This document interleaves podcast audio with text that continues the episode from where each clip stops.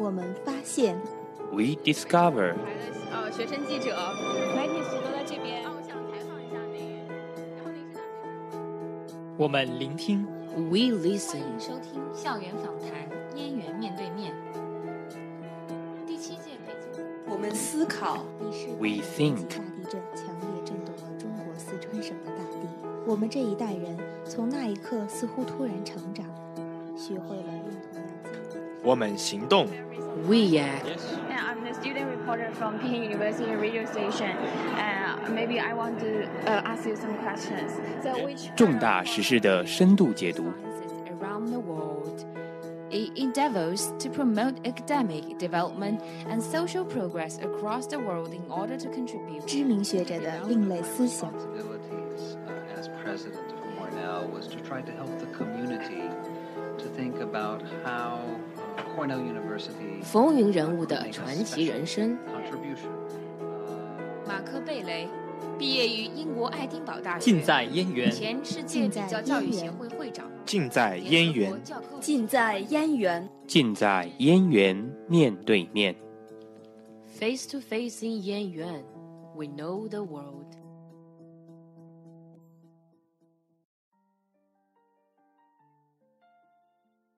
亲爱的听众朋友们，大家好，欢迎收听本期的燕园面对面，我是主播马丁。在北大林林总总的社团中，有这样的一类社团，他们传承家乡文化，推动家乡发展，在校内校外都展现着北大人的风采。今天我们有幸为大家请来了北京大学赣文化交流学会的会长涂世涛、副会长陈龙和实践部部长林坤，带领大家走进赣文化交流学会，分享他们的故事。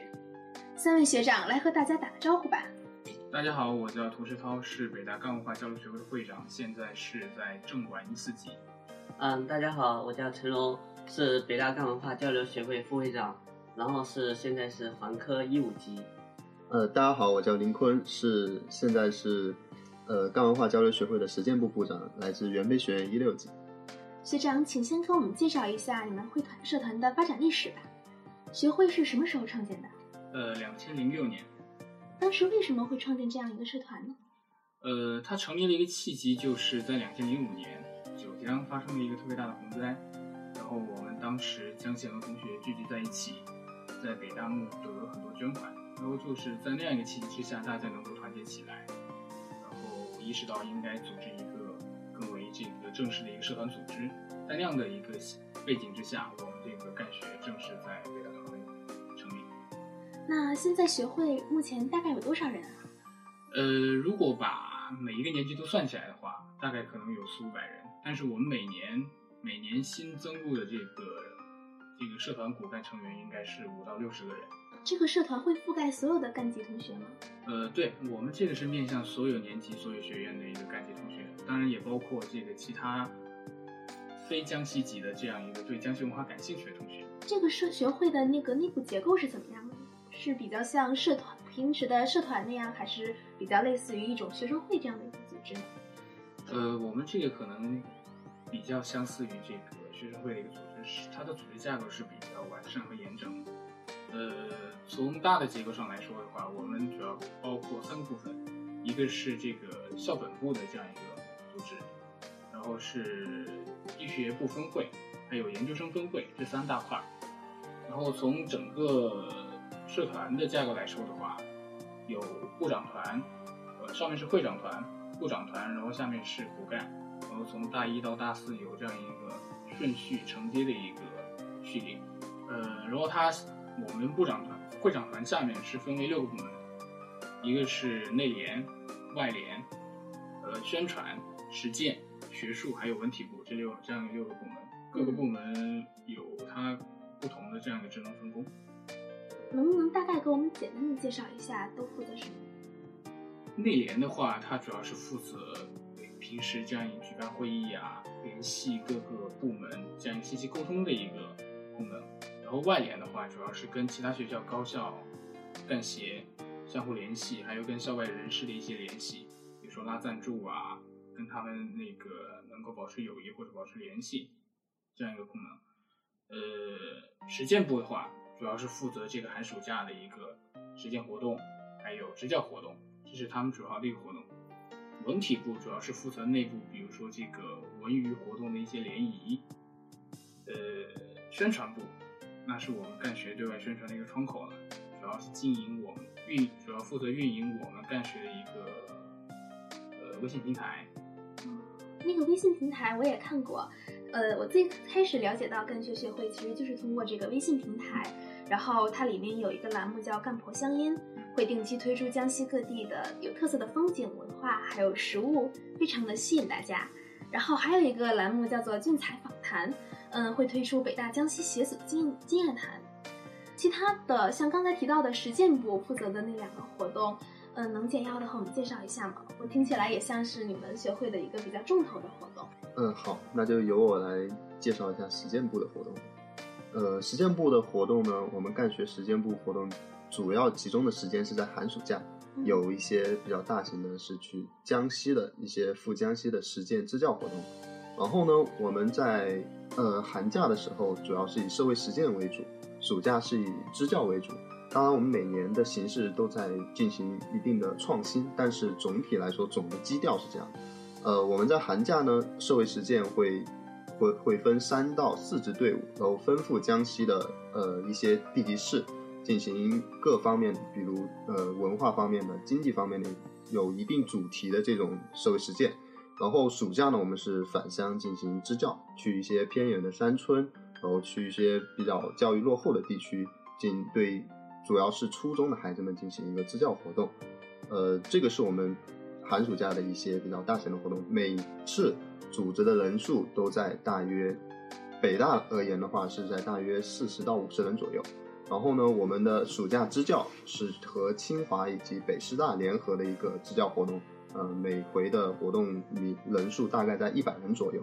这是我们寒暑假的一个社会实践活动。平时呢，我们也有一些社会实践活动，呃，主要是在。呃，主要的形式为企业参访，然后这个是我们平时的一些主要活动。对，这个是我们实践部主要做的一些事情。这个支教活动说是去一些偏远的地方，那他们的生活条件是不是挺差的？就包括成员们到那里去，在那里的一些生活条件。呃，对，那个暑假支教的话，其实条件是比较艰苦的，但是我想说，就是，嗯，不，并不是艰苦到那种。不能忍受的地步，呃，我们还是在就是那种比较艰苦的环境中，在对于支教过程中还是收获了很多快乐的。呃，就拿住宿条件来说吧，我们那个我去年参加的到江西省鹰潭市的一个乡里的一个支教，他就是在当地学校，因为还在整修，所以当地学校的宿舍呢是他们虽然专门腾出了教师宿舍给我们住，但是教师宿舍其实也是没有空调也没有电扇，然后夏天非常闷热。可以说就是那个住宿条件，呃的艰苦可见一斑。那你们去支教的话，是教孩子们些什么？总不能教他们一些比较高深的一些知识吧？呃，这个是看我们呃招募志愿者的时候，我们会设计一个课程的一个设置，所以就是各方面的都会呃设计，主要的目的是提高孩子的综合素质。呃，我们肯定不会说是为了教孩子们去应付那个应对应试教育。呃，教他们一些呃数学、英语啊什么的，辅导他们做作业，这个是我们不是着力于这个，我们是主要是根据自己招募志愿者的一个那个自身的专业，比如说我们如果招募到了医学部的同学，可能让他教你教一些那个平时的医医学护理的一个知识。比如我们招到了光华的同学，可能就教他一些关于金融以及经济方面的那个一些科普知识，让孩子们就是能够扩展孩子们的视野，然后提高孩子们的一些见识。嗯，主要还是扩展孩子们的知识面，然后给孩子们一个关于外面社会的一个大致的认识。对。去年的那一次，学长你也去了，你过去之后对孩子们大概有什么样的印象呢？呃，我觉得就是初中的小朋友们可能就是并没有我们想象的那么皮吧，其实他们都还是挺懂事的，而且嗯，而且相当听话，而且对于知识，他们有自己的一个渴求的欲望。呃，只是苦于可能平时接触到的，嗯，视野有限。实际上，他们是十分对外部的世界充满渴望的。而且，呃，虽然他们是来自一些就是农村的中学，但是可以看出，在就是在互联网这么发达的现代，他们对于网络上的一些东西嗯，其实是很了解的，跟我们之间的共同语言也是有一定的，并不是说他们比我们小那么多岁，可能就是在我们眼里就是小屁孩，实际上他们懂的东西可能超乎你的想象。你们这次活动结束之后，还会跟孩子们继续联系吗？因为咱们这个活动是一年一次，所以说可能每一次去的又不是不同的学校，到最后其实对于每一个孩子，可能接触时间是非常的短暂的。嗯，我们这个是后期会有一个，就是会有一个联络机制在那里，嗯，或者写信啊，或者是我们会建立 QQ 群，然后在里面孩子如果有问题的话，可以在里面询问我们。然后每年的寒暑假的话，像我们这回就是像涂志涛学长、陈龙学长也去支教，后面孩子都会给在节日的时候，教师节啊什么的，都会给我们发来祝福，以及生活上有什么问题的话，都会后期会给我们做一些就是这种询问，我们会做出一定的回答。对，对于他们生活中的一些困难。如果收到祝福的话，心里还是挺感动的吧。我之前也参加过一个实践活动，然后后期还收到了孩子们送给的明信片。当时收到之后，心里非常的开心，觉得自己对他们产生了一些小小的影响。那么我觉得心里也是非常满足的。对，肯定是很开心。我们再谈谈寒假的暑期呃寒假的实践活动吧。这个寒假的实践活动一般都是怎么样的提前安排呢？嗯，寒假寒假社会实践一般是提前招募，因为是呃由我们实践部这边是提前联系好嗯、实践地，然后跟他们确立好一个实践的策划，一个行程安排，然后再招募，同时招募队员，然后进行面试，面试之后还有培训，培训之后然后是分部那边。你们准备的还非常的充分。是。嗯，那么你们今年的这个寒假的实践活动大概都是去了哪里？呃，我们今年寒假去了呃三个地市，就是江西的三个地：九江、上饶、哦九江、鹰潭以及抚州。然后每个地区的主题是不一样的，比如我们抚州是关于当地一个文化积淀的一个调研，所以然后鹰潭的话是关于一个新兴城市发展的一个调研，然后呃。九江的话是关于一个环鄱阳湖的一个经济圈的这样一个调查，对，所以每个地方去我们都带着一定的目的去的，对，针对当地的一些特殊的呃文化呀或者产业啊，嗯，就是用我们的视野去观察。那你们在选择这个地点的时候，是先考虑到你们的主题，还是说我要定一个地点，然后我再去考察它有什么样的特色来让我们进行实践呢？呃，两者兼具吧。因为首先，并不是说每个地方我们都有机会去，我们肯定要跟先跟地方取得一定的联系，这是我们一个基础条件。然后呢，我们再去定一个合适的主题，因为只有合适的主题、比较好的主题，才能够吸引更多同学参与到这里面来。所以我们每次定的话，就说，首先我们要跟地方政府有一个密切联系；第二，我们能够想到一个比较好的主题，然后吸引到足够多的同学去参与到这样一个实践活动的安排。每次联系是不是都比较成功？就没有出现过可能对方觉得不太适合这样的？一般是比较成功的，因为一般比如说我们跟这个北大干纪老师有很多联系，他们跟地方政府官员可能也是说这个关系比较好，或者说我们本身北大清华也有一些师兄师姐已经回地方选调了，我们一旦跟他们取得联系，呃。跟他们讲谈谈我们的想法，一般他们还是会比较支持我们这样的一个实践活动。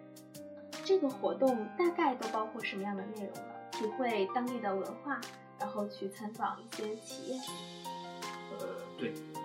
一般是比如说在经济方面，可能如果那个地方工业发展比较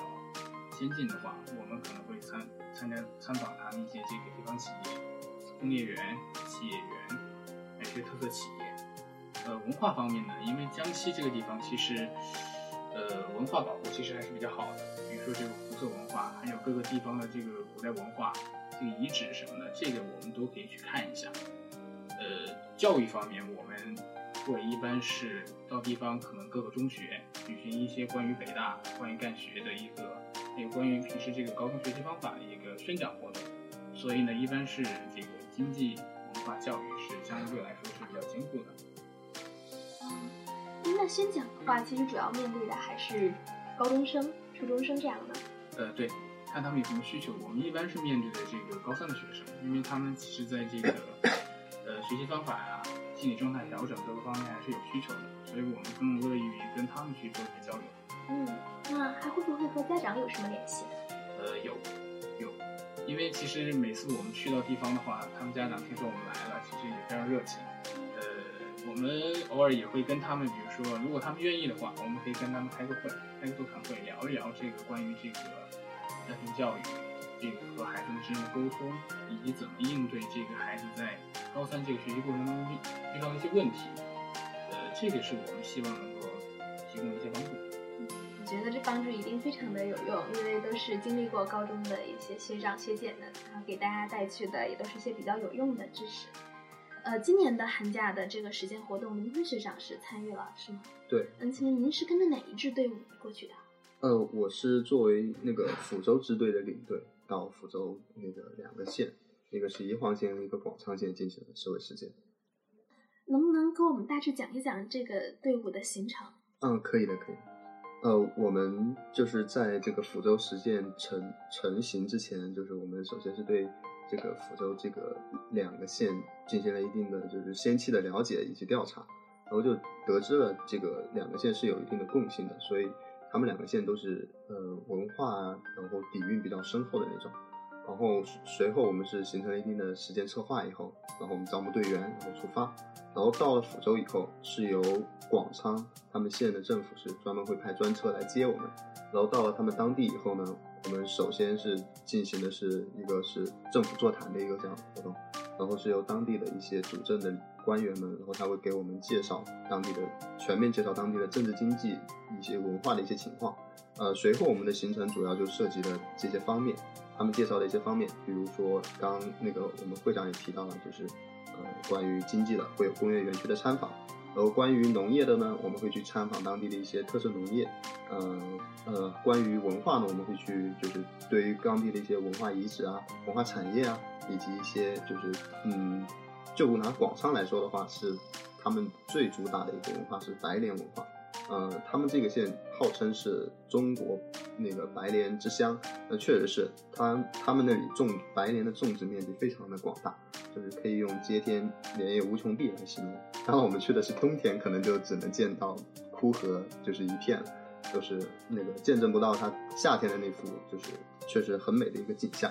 呃，除了白莲文化来说，就是他们当地还有红色文化。这个在江西这块红色故土来说，红色文化是一个比较广泛的一个东西，但是在各个不同的地方都有不同的一个体现。在广昌来说，它是当年那个苏区，就是以瑞金为首都苏区的一个北大门。我们主要就是就这方面进行了解，然后这个也非常契合我们这次实践的一个关于对于他们文化了解的一个主题嘛，方方面面的一些东西。然后随后是对宜黄这个县进行各方面的一个考察。嗯，他们宜黄这个县呢，最突出的一个文化应该就是，呃，他们当地的一个戏曲文化。呃，想必大家应该都知道《临川四梦》，然后以及京戏京剧中的那个一个二黄腔。其实这个有一种说法，当然有两种说法，有一种说法就是来自宜黄这个戏曲中的宜黄腔。所以这个是我们去宜黄主要的这个文化调研的一个方面。对，大概就是这样。那你们在宜黄看到了他们的这样一个戏曲文化发展情况是什么样？就是因为可能戏曲文化在大多数青年人眼中并不是那么重要，所以说可能好多戏曲文化也就没有像在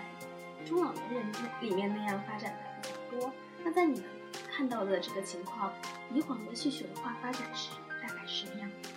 嗯，这个也是我们就是这次调研过程中有所感慨的地方。就是对于说，就是这种一些原生的戏曲文化的一些，就是比较衰败的一个景象的一个感慨。就是首先一点是它局限于这个县域，就是这个县内的一个，就是当地的一个特色文化，可能更多是根植于当地的农村，然后中间有一些老人家呀，更喜欢这些一些东西。嗯，其次呢，就是它并没有得到更好的开发，比如说呃文化产业的一个导向什么的。然后呃呃，它作为就是京剧。的二黄腔以及那个著名的汤显祖的《临川诗梦》的一个，就是这样一个戏曲唱腔以及这种这个唱班的，就是这样一个来源，但它并没有得到很好的开发，甚至就是说保护工作也没有做那么好，所以这是我们也是向当地政府有所建议的一个方面，也是我们自己思考和呃思思考的一个方面，就是这个原生戏曲文化该怎么保护、传承以及发展的一个这样一个东西。我们后期也形成了一个实践报告，呃，这个也是我们之前定下的一个目标，是每支每个实践队伍都要形成一个实践报告，呃，最后呢会去参加呃校里面的社会实践部的团委实践部的一个评选，以及或者是拿去参加挑战杯的一个特殊贡献点。你们以后还会不会对这些文化进行后期的一些关注啊？会的，因为这个社会实践，嗯、主要的是是我们前年前年，呃，前前会长王丽萍提出来的是一个，呃，进行江西十年百县的一个部分，就打算在啊、呃、十年期间走遍江西的一百个县，呃，嗯、现在到目前已经走了二十个县了，然后比如说是去年的，呃，不是去年的是我们的赣州赣州实践队，那支实践队我们也是。调研赣州的赣州以及瑞金还有于都的一个红色文化，以及他们的休闲农业这这一块的啊、呃、发展，因为它对于江西这一块故土，它作为一个小农经济为体的工重工业是比较少的，所以它发展呢是以农业为主，而休闲农业是一个很好的突破口，以及它的旅呃红色文化啊、呃、建设红色小镇，这样是也是一个突破口，对于它的经济发展。这是一个很大的帮助。那三位学长其实都参加过这个寒假实践，是吗？对。嗯，是不是参加完之后，对于家乡有了更深刻的一个了解呢？嗯，肯定是的。对，就是我们可能以前很多东西，就是作为自己在当地生活来说，可能只顾的只读圣贤书啊，其实身边有很多事情都没有去关注和一个在意。对的，其实我们也只知道井冈山啊。嗯，滕王阁啊，以及鄱阳湖啊，都在江西，但是没有去过，所以这次是给了也给了我们一个机会，自己去走走遍江西。其实我感觉这个不仅是对江西籍的同学，包括一些对江西文化感兴趣的，然后一起参加的同学，可能对他们的影响更大，因为平时他们可能知道江西只是知道这样一个地理的一个名词，然后只是偶尔听说过他们的一些文化、一些经济情况，但是并没有一个比较深入的了解。他们通过这个活动呢，能够更深入的接触江西江西这个地方。对，每呃江西在各个省份来说，其实并不算很突出，无论是经济还是文化。但是通过我们这样一个干学组织呢，每年有很多北大的非干系同学加入到我们这个无论是支教啊还是实践活动当中。从他们的反馈来说，他们回来之后都觉得自己就对江西这样一个各个方面的发展都有了更深刻的了解，这也是我们非常欣慰的一点。我想问问林学长，那你这次参加完寒假实践之后，有没有比较深刻的感受？这次寒假实践肯定感受是呃比较深的，因为我们了解的主要是福州的一个呃一个文化的发展。嗯、我本身自己是福州人，然后呢，对于福州文化这一点体验也是呃之前就一直有的，就是所谓临川文化以及庐陵文化，这是江西的两个主打的一个文化的基调。而且也是呢，就是呃明清时代的一个中国的文化的，所以可以说是一个呃非常重要的一个影响的潮流吧。呃，我自己以前就只知道，或许只知道临川文化、独立文化这两个名词，但是对于它到底是什么样的，对于它的现在的发展是什么样的，呃，自己说说实在话没有那么深的一个体会。然后这回呢，就是加上我去年，我去年也是参加了我们大学的寒假实践，然后也是走了那个福州的两个县，然后在这个这个四五个县的这样一个对比之下呢，我能够就是有自己的一定的总结，以及更深一步的在对比中有更深一步的一个体会吧。就是确实江西是一个文化的土壤很深厚的地方，嗯，需要你去嗯挖掘埋藏在这个厚厚的土壤之下的珍宝。对，都要是需要你自己用自己的一个脚步去践行的。呃，刚刚我们那个陈龙学长也提到，就是我们之前的会长提出来的“庆幸江西十年百县”的一个计划，希望我们干级学子做到的就是这一点，就是能够用我们自己的脚步去丈量自己家乡的土地，能够用自我们自己的一个就是赤子之心吧，去感悟我们江西那个江西文化发展的一个脉搏。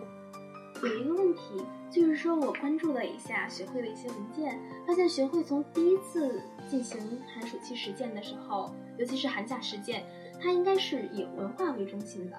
但是其实我们看现在，他不仅关注了文化，还关注了经济、民生等等方面。会长，你是怎么看这个变化的？我觉得我们学会也是就不断跟着这个时代往前进步的嘛。其实我们学会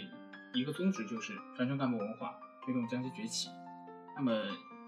江西呢，它很多时候打的一张牌就是文化牌，我们也是扮演着这样一个角色，就是说能够把江西的这样一种特色文化，通过我们自己能够传承出去，传承给北大，甚至在北京这样一个广大的范围。那么为什么我们越来越注重这个经济和民生呢？呃，当然国家也更加注重这个经济和民生。我们在这样一个传承文化的过程中发现呢，就是说经济和民生它跟文化可能是分割，就是没有办法分割，是紧密联系在一起的。我们要做到推动江西崛起这样一个呃宗旨和目标的话，们更多的也是希望在经济和民生当中能够更深入了解江西在这方面的发展情况，能够通过这样一个社会实践活动，发现当地的问题，提供我们的建议，呃，能够促进江西的发展。所以呢，我们也是说，通过文化、经济啊、教育啊这个各个方面这样一个实践主题的综合，能够使我们这个实践活动更具有丰富性和全面性。另外呢，我们也是这个北大同学视野越来越广阔，认识问题也更更加的深刻。通过这么多这么多些年来，呃十几年来以来这样一个持续不断的对江西这样一个实践活动，我们也会发现更多的问题，所以我们也会更多从不同的角度去呃做我们这样一个实践活动，来达到对江西一个更加全面的认识。三位学长加入这个学会也都有一段时间了，那么在这个学会中发生的有没有一些让你们印象比较深刻的事情啊？能不能和大家分享一下？嗯，印象深刻的事情实际上肯定是有很多的。如果硬要说出一件就是印象最深刻的事情呢，呃，我想可能就是我们支教过程中发生的一些故事。我们支教的时候呢，实际上是白天的时候，我们是给孩子们那个就是进行一些授课的，然后呢，晚上呢，我们会我们那些老师们呢会在办公室里，在办公室里干什么呢？呃，可能有的人会以为我们在埋头写教案什么的。当然，我们这些工作都会做，但后来呢，我们很多的，就是有很多时间也是用来休闲娱乐的。休闲娱乐最大的一个就是我们可能会打 Uno 啊，或者是就是打狼人啊。在这个过程中，我们在打狼的这个过程中，我们会有一些就是碰撞。当然，具体的话要我回忆起来，我也回忆不太起来。但是我这件事情我记得很清楚，而且我对这个事情我也觉得就是当时是非常快乐，以及大家的关系也非常的融洽和和谐。印象最深刻的还是说社会实践中的一件事，因为作为社会实践，嗯，从整个组织过程中，我是完完全全的，嗯，做过一次社会实践。当时作为一个副领队，然后去设计一个到平山牧场，我们当地的一个，呃，一个企业。当时我们是不明白，呃，我也没去过。他虽然在于都县，我也是于都人，但是我没有去过。嗯，我就直接安排了这么个地方。当时带着实验队员一起去。当时我们实验队员有五六个人，是因为那个山比较高、比较险，而且路不太好走。五六个人其实不太顺利，不太顺利。我们就嗯一对一手拉手，然后走呃到了山顶。嗯，另外一件是更更深刻的，还是宣讲中的，就是晚上你到那些中学，到当地中学宣讲。宣讲的时候，嗯，其实是跟当地中学说好的，是讲两个小时。但是你当你讲完两个小时的时候，学生不让你走，说让你再接着讲，再接着接着讲，老师也非常欢迎。所以你就发现，这种宣讲对于当地中学来来说是他们很珍惜的一次啊活动。呃，我最印象深刻的一件事，说的宽泛一点，就是我这样一个从大一到大四都在干学这样一个集体中不断成长的一个过程。其实我们原来我们的一个一般是这样的，就是大三。大一是部员，大二是部长，大三就可能接会长。但是从我这一届开始呢，就是大三一就是一般担任副会长，然后大四再从副会长里面挑选会长人选，这样一个传接的过程。呃，从我去年那一届就开始产生了这样一个变化。呃，我可能是第一个，就是从大一到大四都在这个北大干学里面，因为一一般我们大四可能就就就退了。呃，所以呢，去年我接过这个担子的时候，感觉这个身上的责任更加更重了。这个。一方面是一个传承吧，传承前任的这样一个这样一个更多的想法，我帮着他去实践。另外一个呢，也是有一个创新的一个责任。一方另一方面呢，是大一到大四这样在北大干学待的这四年呢，是我一我自己一方面在不断成长，另一方面也是在看着这个北大干学从两千一四年到两千一八年这样一个不断成长、不断扩大的这样一个过程。呃，我和干学是相伴相随、一起成长的。呃，这是对我印象最深刻的一件事情。你们觉得学会给你们带来了什么？因为这么长时间在学会里，有的人可能会觉得学会给自己带来了一些非常好的一些品质，有的人觉得自己通过了历一些经过了一些历练，能够获得了一些成长。那你们都获得了什么？嗯，那我先来谈，因为我在这个可能年纪最小，就是我刚加入干学会一年半吧，然后不像就是两位学长，他们都已经在干学会两年半或者三年半，都算老前辈。嗯，我加入干学会呢，嗯，首先我觉得收获最多的肯定是一个一个乡情吧，以及对家乡发展的一个了解。这个是通过我自己参加这么多社会实践，以及在和这么多江西的同乡们的交往过程中收获的一个东西。确实发现江西人的身上的可贵之处，以及江西文化的一个吸引我的地方。然后第二个呢，我要说的就是刚刚说的和和可以接触到很多很多的江西同学，无论是同级的，还是下一级的，还是上面级的，或者是研究生，然后大家都像一个大家庭一样，在聚集在干协这块干学这块旗帜底下，然后大家有一些内部联谊的活动啊，平时一起去社会实践呢。所以在这个在这个基础上呢，我认识了很多很多的江西籍的朋友，然后也也从中诞生了很多好朋友。然后可以说吧，就是在一六级来说，也如果没有干学这个平台的话，我肯定认识不了这么多志同道合的一个同学和朋友们。然后第三个呢，我觉得是锻炼了自己的一个能力。嗯，无论是从大一做部员，在实践部做部员，组织一些实践活动，写一些策划，嗯。还是大二当了部长以后，做一个这样一个协调的一个工作，呃，协调统筹的一个工作，还是呃，就是，呃，在和就是呃江西的一些当地的一些官员呐，或者是在北京的时候和外部联系的一些那个跟一些公司打交道的时候，这都是锻炼自己一个能力。呃，然后呢，我觉得吧，就是干学会实际上它虽然就是名义上可能是一个呃研以研究。江西文化为那个名义的一个社团，但我觉得它组织架构，它的这样一个传承性和稳定性，其实我觉得挺很像一个学生会了已经。所以这对于我自己做一个团学工作来说，也是一个宝贵的经验的一个借鉴，这是我的一个收获。嗯，可能我的收获吧，主要分也是三点。第一点是眼界，或者说是知识，因为社会实践你要走出去，其实你见到的东西是很多的。嗯，眼见为实，耳听为虚，但。这这句话说的很对，有的时候真的亲身经历之后，你才发现跟书本上的是不一样的，所以这个其实是很重要的。另外一个是友谊，嗯，我大学最好的一群朋友都是在干学里面认识的，以及呃通过干学啊认识其他高其他高校干学的一些朋友，都都是很珍贵的记忆。嗯，第三个嗯为人处事吧，因为嗯社会实践这一块，嗯你要跟很多人打交道。比如说当地官员啊，呃，外面的一些赞助商啊，以及嗯各个嗯同学啊，以及队员之间的一些相处，其实这些是很需要智慧的，这些都是在社会实践中教会了我。呃，我觉得前面两位已经说的特别完整了，我的体会跟他们其实非常类似，但是我讲讲这么一两点我自己特殊体会吧。呃，第一个也是这样一个能有一个更宽广的视野。这个我大一进来的时候呢，参加这样一个学会的目的，可能就是抱着一个认识更多同学、更多好朋友的这样一个目的参加进来的。那个时候，自己对这样一个组织的认识其实不是很深刻。但是通过这大一到大四这样的过程呢，我对这样我们干学认识更更加了解，也感情也更加深厚。另外一方面呢，也是通过呃，不论是与家乡的接触。与这个校外的接触，也对我们自己干学这样一个认识，对家乡认识有了一个更全面的一个总结。所以呢，我自己也是收获了更广阔的视野。另外一方面呢，我觉得拥有一个更宽广的胸怀，因为不论是担任部长还是会长，你会面临很多事情，要接触到很多人，有时候不论是说你遇到各种各样的困难，你都要想办法去解决。这个时候呢。需要你能够有怎么说更宽广的胸怀吧，这样说，就是说能够有更坚定的心去面对各种各种各样的困难，解决各各种各样的问题，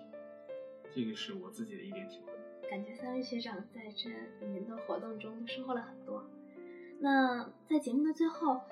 会长能不能给我们大家介绍一下新的学期还会有什么样的活动啊？嗯，新的学期，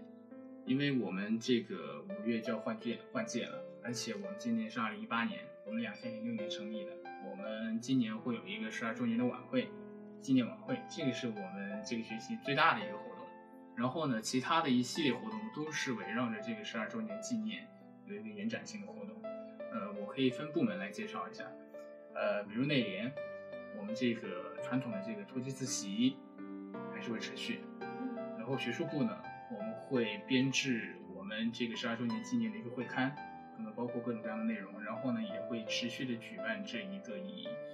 北大干级老师或者说在京干级人士的一个为主体的这样一个讲座活动，跟我们这个北大各各个同学做一个交流。外联呢，可能会联合实践部。进行一些企业参访，呃，实践，当然这个实践部还是这个这个我们这个暑假的一个支教活动肯定会持续，然后宣传部呢，我们这也会有聚餐访谈，这个是我们一个传统栏目，肯定会持续。然后呢，我们也会增加一些，比如说对我们干级教师做一些采访，跟他们更进行更多的一个接触。这个应该是还有文体，文体我们打算可能跟校外其他高校干协。举办一些在文艺活动上的一些联谊活动，还有我们社团内部的一个联谊活动，这个是我对于今年这样一个活动的一个大致的构想。这个开学初也开了一个会，跟大家做了一个交流，有一个完整的规划。呃，也期待大家能够持续关注我们的活动，多多参与到我们的活动。我们也不仅欢迎这个呃会内还是会外，无论是省外还是省内的各个同学来参加。嗯，也像会长说的那样，赣文化交流学会呢，不仅仅是面对赣级同学的，其他同学也可以加入进来。所以说，也非常欢迎大家关注赣文化交流学会，把它作为